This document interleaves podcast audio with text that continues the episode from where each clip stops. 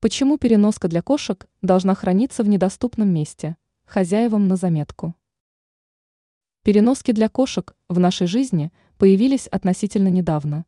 До этого котов перемещали либо на руках, либо за пазухой и иными народными способами.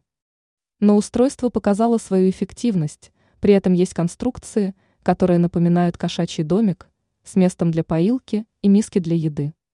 Почему у котят переноска вызывает негативные эмоции. Об этом мало кто думает, но переноска для котенка – это серьезный стресс, особенно если ему довелось путешествовать в ней на дальнее расстояние. Именно поэтому, если вы оставите переноску в доступном месте, питомец будет всячески ее пытаться повредить, а в некоторых случаях будет на нее или в нее справлять нужду.